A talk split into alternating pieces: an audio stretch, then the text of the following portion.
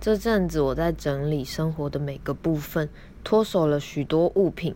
之后也会将较有趣、陪伴我生活过的物件拍照传上来，希望有兴趣的朋友可以和我练习交换这件事情。因为整个整理的过程花了比想象中来得多的时间，很多天甚至决策疲乏。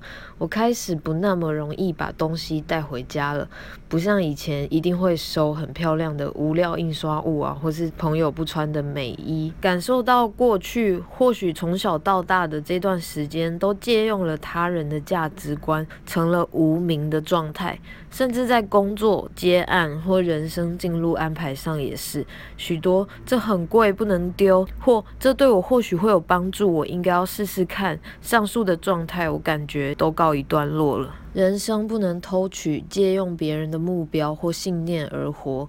接下来，我只想好好珍惜身边的人事物。